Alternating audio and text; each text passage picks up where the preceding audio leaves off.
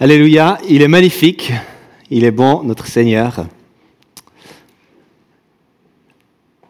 Si vous n'avez pas encore saisi euh, le thème du culte ce matin, du message global de notre célébration, eh bien, c'est Dieu Tout-Puissant. On l'a déjà bien entendu, on a entendu parler euh, de chants, on a chanté des chants qui parlent de notre Dieu Tout-Puissant.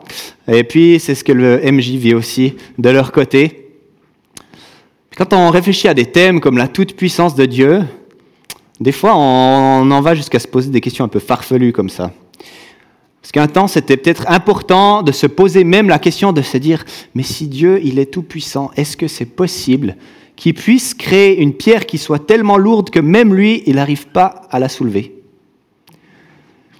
Alors ça, c'est des questions qui Personnellement, je ne pense pas qu'elles nous intéressent vraiment ce matin, elles ne sont pas forcément importantes pour nous. Mais, c'est vrai que quand on réfléchit à la puissance, la toute-puissance de Dieu, il y a plein de choses qui viennent en jeu. En fait, il y a plein de choses qui nous viennent à l'esprit.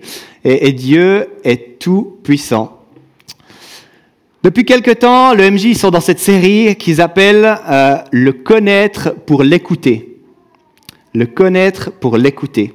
Et puis cette série, elle s'intéresse aussi notamment eh bien, au nom de Dieu les noms de Dieu. Dieu qui est unique, le seul Dieu, eh bien, il s'est révélé au cours de l'histoire euh, du, du, peuple d'Israël par sa parole, par son esprit, par ses actions, par son Fils, mais il s'est aussi révélé par son nom, et puis il s'est révélé aussi par différents noms, en fait, par différents noms. Et puis dans la Bible, on voit cette importance euh, des noms. Aujourd'hui, certains d'entre nous, eh bien, on y accorde, on accorde une grande importance euh, aux noms qu'on va donner à nos enfants. Et puis pour d'autres, eh bien, la, signification du nom, elle est, elle est peut-être, euh, elle est peut-être plus relative, ou bien l'importance du nom qu'on donne, elle est peut-être plus relative. Mais pourtant, c'est vrai que on va pas choisir de nommer son enfant avec un nom qui évoque quelque chose euh, d'hyper négatif pour nous, en fait. On va pas le faire. Peut-être que certains d'entre vous, vous avez vu le film Le Prénom. Euh, c'est un film qui montre un peu toute la tension qui se passe euh, au sein d'un groupe d'amis français, et puis simplement à cause du nom qu'ils ont choisi pour leur fils qui va naître, parce que c'est un nom qui évoque quelque chose de très très très négatif pour eux. Et puis il y a toute l'intrigue qui se passe, et plein de tensions, et puis enfin c'est assez rocambolesque comme film. tout simplement parce qu'un nom, il évoque tellement quelque chose de fort que ça provoque ces grandes tensions. Cas, nous, dans notre processus de, choix de prénoms pour nos enfants, ben, parfois on a renoncé aussi à certains prénoms parce que ils évoquaient peut-être un mauvais souvenir, des noms qu'on aime bien, qui sonnent bien, tout ça mais euh, peut-être euh, ils évoquent une personne qui nous a fait du mal dans notre enfance, ou je ne sais pas, quelque chose comme ça. En tout cas, dans la Bible, la façon dont les personnes sont nommées, en particulier dans l'Ancien Testament, elle dit vraiment quelque chose de la personne. Elle dit vraiment quelque chose de qui est nommé. Et c'est comme si ces noms, en fait, ils définissent vraiment qui le personnage est. Ils sont, ils sont constitutifs de, de, son identité, de son caractère, de, de sa personne. Et puis, c'est encore plus vrai eh bien, pour les noms de Dieu. Ces noms, les, les, noms par lesquels Dieu est appelé dans la Bible, eh bien, ils le qualifient. qualifient. Ils, nous ils nous apprennent vraiment qui Dieu est. Dieu, le seul Dieu l'Éternel, le Seigneur, le Très-Haut, le Dieu qui voit, l'Éternel pourvoit, l'Éternel paix, le Saint d'Israël, l'Éternel notre justice. Ces noms, ça dit quelque chose de qui est Dieu, de sa grandeur, de son rôle, de ce qui est fait pour ses enfants, pour son peuple, ça dit quelque chose de Dieu. Et puis aujourd'hui, euh, les enfants du MJ et puis nous, ici ce matin, eh bien, on parle de ce nom divin El Shaddai. El Shaddai, Dieu Tout-Puissant. Dieu est tout-puissant, une vérité qu'on aime vraiment proclamer, qu'on aime se rappeler, parce qu'elle nous montre de l'espoir, euh, elle, nous montre la grandeur de Dieu, et puis de celui qu'on appelle notre Seigneur, eh bien pour lui, rien rien n'est impossible. C'est tellement beau de se rappeler ça. Shaddai, ça veut dire tout-puissant, et puis El, eh bien, ça veut dire Dieu. Donc El Shaddai, Dieu tout-puissant. Shaddai, en fait, c'est un mot qu'on retrouve 41 euh, fois tout seul dans l'Ancien Testament, toujours pour désigner Dieu aussi. Euh, donc le tout-puissant, et puis sans le mot El devant. Hein. Euh, on le retrouve en majeure partie dans le livre de Job. Mais le, nom entier El Shaddai, sur lequel j'avais envie de, nous intéresser ce matin, de, de prendre du temps, eh bien, il se trouve sept fois dans l'Ancien Testament.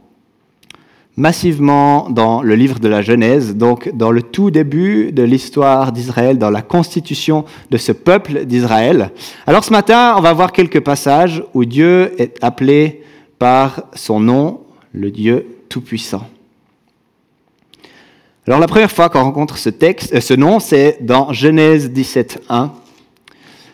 Genèse 17.1 qui est un moment fondateur vraiment de l'histoire du peuple juif. Dieu, il s'est choisi un homme qui s'appelle Abraham pour appliquer euh, le, début de son plan, le plan de la rédemption, pour euh, offrir à l'humanité une réponse au péché qui était entré dans le monde, au péché qui avait perverti les cœurs, qui avait brisé les relations une solution au péché qui va apporter la souffrance, qui va apporter la douleur, la maladie, eh Jésus met son plan en action dans ce, dans ce moment-là de manière très concrète, en fait.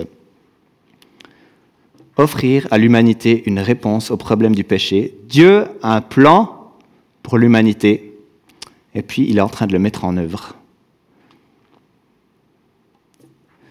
Abraham, c'est cet homme qui est déjà âgé, qui a reçu plusieurs promesses de la part de Dieu, les chapitres précédents. Euh, Dieu qui lui dit, je ferai de toi une grande nation, tu auras beaucoup de descendants. Tu seras une source de bénédiction et toutes les familles de la terre seront bénies en toi. Et ça, c'est de la promesse. Hein. Ça, c'est de la promesse. Mais cette promesse, apparemment, pour Abraham, elle tarde un peu à se réaliser. Elle prend du temps. Abraham, il n'a toujours pas d'enfant, il commence à devenir vieux, son épouse aussi, et il décide de prendre les choses en main.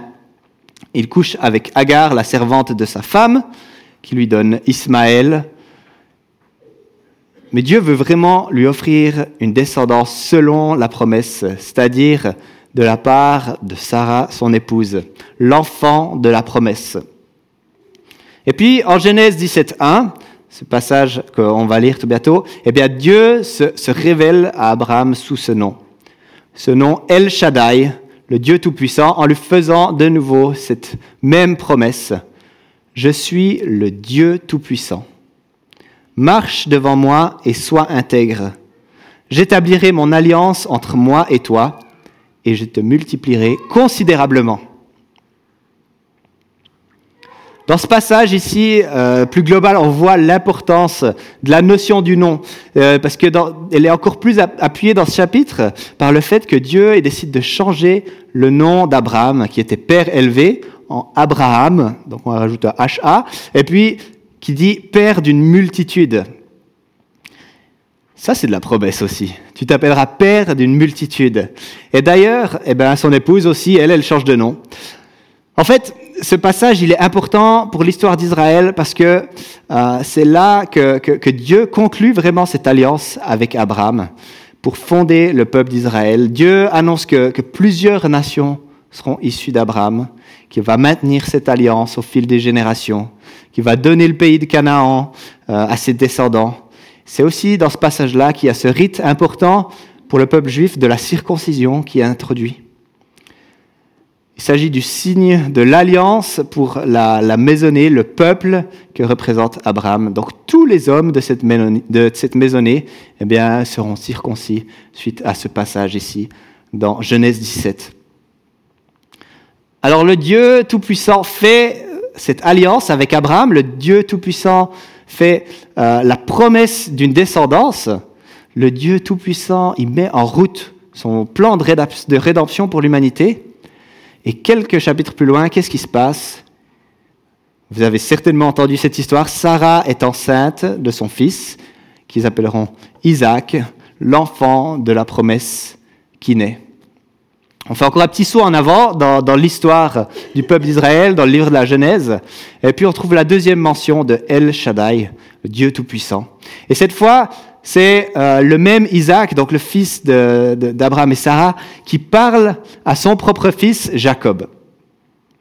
Jacob qui avait dupé son frère euh, par la ruse, il s'était approprié certains de ses privilèges et puis la bénédiction qui aurait dû lui revenir. Euh, famille assez dysfonctionnelle. Et, et, Jacob est sur le point de s'enfuir parce qu'il craint pour sa vie. Son frère est furieux contre lui. Et Isaac parle à Jacob en lui disant ceci, que le Dieu Tout-Puissant, El Shaddai, te bénisse, te fasse proliférer et te multiplie afin que tu donnes naissance à tout un groupe de peuples, qu'il te donne la bénédiction d'Abraham à toi et à ta descendance avec toi, afin que tu possèdes le pays où tu séjournes en étranger et qu'il a donné à Abraham. Genèse 28, les versets 3 à 4. Et voilà, on retrouve cette promesse qui revient. La promesse du Tout-Puissant qui est déjà en cours d'être accomplie, qui se renouvelle, qui est rappelée. Dieu, il n'a pas changé d'avis.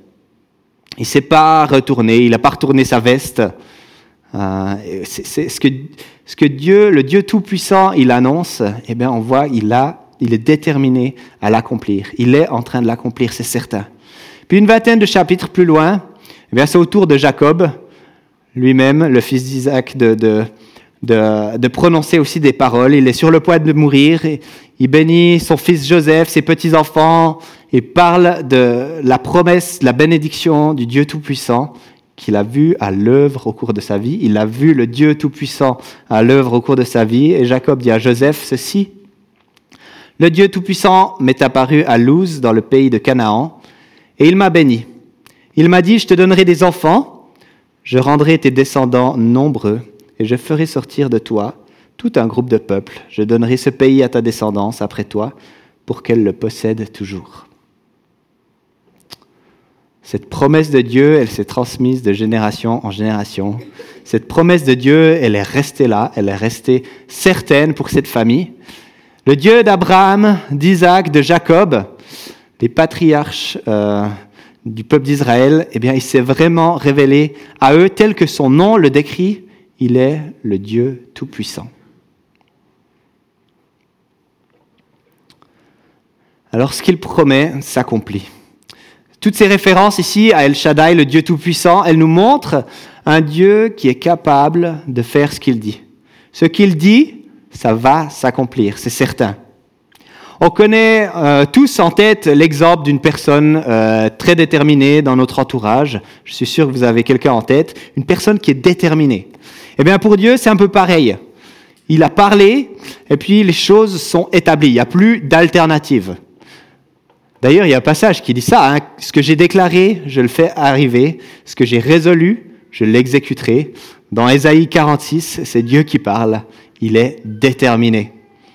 C'est un peu comme quand un parent dit à son enfant, c'est mon dernier mot. C'est le dernier mot, j'en dirai pas plus.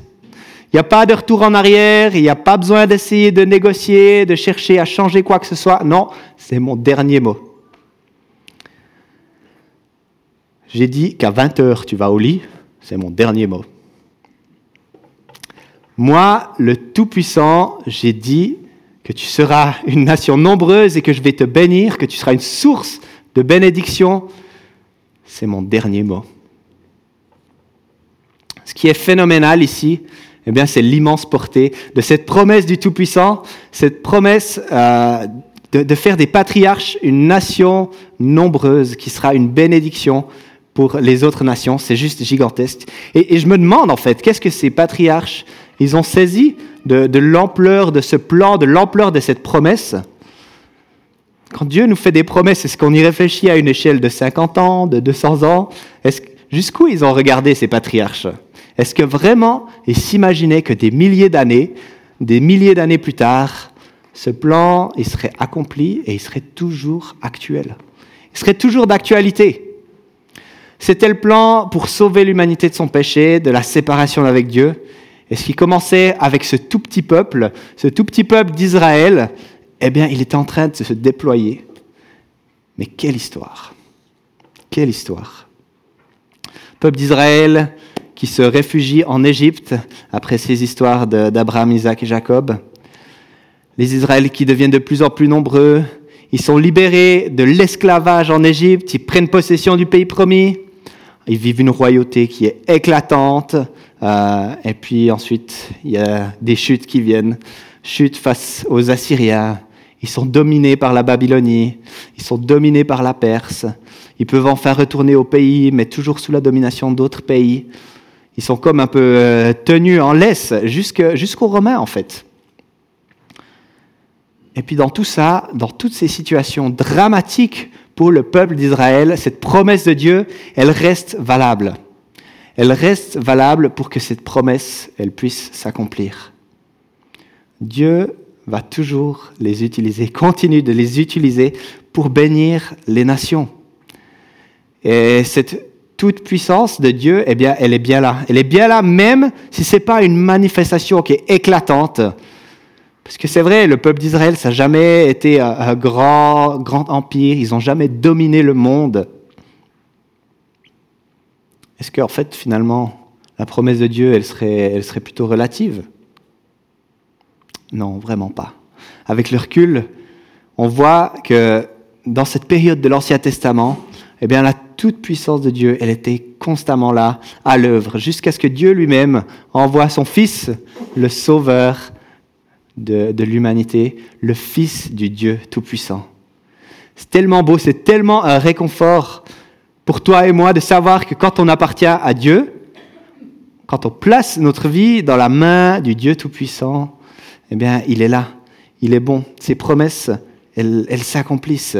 Quel espoir pour nous de savoir que dans notre détresse, là, où humainement il n'y a pas, a pas de raison de voir l'espoir, eh bien, El Shaddai, le Dieu Tout-Puissant, est derrière nous. Il est là, il nous parle, il nous porte. Le thème du MJ, c'est le connaître pour l'écouter. Le connaître pour l'écouter. Ce qu'il dit et ce qu'il promet, ça s'accomplit. Mais c'est quoi les paroles de Dieu qui ont été prononcées sur ta vie? Quelles ont été des promesses d'espoir que tu as reçues de la part de Dieu? Réfléchis-y.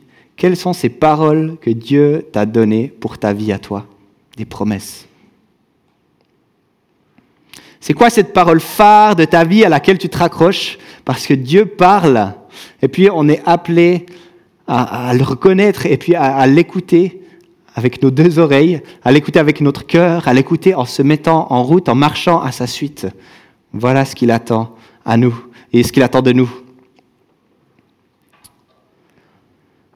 C'est tellement bon de savoir qu'il parle et puis qu'il donne des promesses, de savoir que ces promesses, eh bien, elles sont certaines. Et on peut se réfugier à l'abri du Tout-Puissant. Un magnifique passage parle du, du Shaddai, donc du Tout-Puissant, qui c'est le psaume 91. Un psaume qui parle de façon très belle de, de la sécurité, de la victoire, de la protection de Dieu, le Très-Haut, le Tout-Puissant, qu'il offre à ceux qui se confient en lui. Je lis le début de ce psaume, psaume 91. Celui qui habite sous l'abri du Très-Haut repose à l'ombre du Tout-Puissant.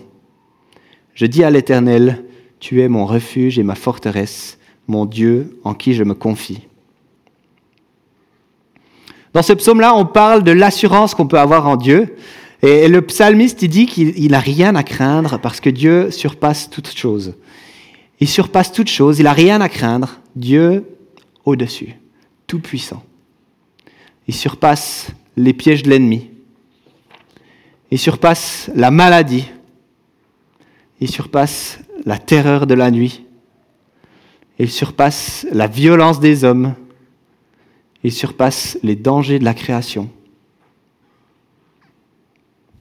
Cette semaine, dans le cadre du cours Tilt qui vient de commencer avec euh, une vingtaine de jeunes, eh on a parlé à ces préados sur les menaces qu'il y a envers leur génération. On a reconnu qu'il y, a des enjeux qui sont tellement importants et aussi qu'il y a un ennemi euh, qui ne veut pas les voir entrer dans les bons plans que Dieu a prévus pour eux. Mais quelle est la parole qu'on voulait leur donner par rapport à ce message? C'est que le Dieu Tout-Puissant, il a une parole de vie. Il a une parole de vie pour chacun d'entre eux. Et puis, il protège ceux qui se confient en lui. Et ça, c'est tellement beau. Et ça, c'est ce à quoi on a envie que cette jeune génération puisse, euh, s'approprier, à quoi elle puisse s'accrocher. Qu'est-ce qui te menace aujourd'hui? Par quoi euh, tu te sens menacé? Où est-ce que tu es en danger? Il y a tellement de domaines qui peuvent nous effrayer. La peur de faire faux, de blesser, d'être blessé. L'incertitude euh, face à tout ce qui se développe dans le monde, sur la situation géopolitique. La peur de ce qui attend les générations futures. La peur de la maladie, peur de la mort la peur de perdre le contrôle de nos vies. C'est des peurs qui sont légitimes, qui sont là. Dans quel domaine de nos vies on a besoin d'entendre qu'on peut se reposer à l'abri du Très-Haut, à l'ombre du Tout-Puissant? Dieu, notre protecteur, le Tout-Puissant, il est là et il assure les arrières de ceux qui se confient en lui. Notre destinée éternelle, elle repose dans ses mains. La promesse de bénédiction que Dieu a faite à Abraham, c'est la bonne nouvelle du Fils de Dieu, mort, ressuscité pour nos péchés, pour nous offrir l'espérance de la vie éternelle. Tellement beau. Jésus, Dieu Tout-Puissant, qui s'est fait homme, qui a vaincu le mal, qui a vaincu la mort, le péché, il est Tout-Puissant, il est victorieux. Il ne nous promet pas une vie qui est toute rose et qui est complètement exemple de douleur. Non, ça, n'est pas le message euh, de Jésus. Mais Jésus promet la victoire. Voilà ce qu'il dit en Jean 16, 33. Vous aurez à souffrir dans le monde, mais prenez courage. Moi, j'ai vaincu le monde. Moi, j'ai vaincu le monde. Il nous promet la victoire. Mais là aussi, en fait, la toute-puissance de Dieu, la toute-puissance du Christ, elle ne se manifeste pas comme on s'y attend. Elle est manifestée d'une façon toute particulière qui est complètement contre-intuitive. Au pire endroit, au pire moment, par l'humiliation, par la souffrance. C'est sur la croix, au moment de sa mort, que la victoire de Dieu, elle se manifeste. À ce moment-là, on pourrait croire que le, Dieu Tout-Puissant eh bien, en fait, c'est plutôt le monde qui l'a vaincu. Il a, vécu eu cette mort, il a eu cette humiliation, les insultes. Mais en fait, qu'est-ce qui se passe? C'est la souveraineté de Dieu Tout-Puissant qui conduit Jésus à mourir pour nos péchés. Alors que les choses, elles semblent se dérouler tellement mal pour le Fils de Dieu, eh bien, il est en train d'acter sa victoire sur le péché, sa victoire sur le monde. Et c'est à ce Sauveur-là que nous en appartient. Il a vaincu le monde et puis il nous garde cachés en lui par le miracle de la grâce. Et ce psaume 91, sur lequel on a passé un petit moment, eh bien, avec ces magnifiques paroles.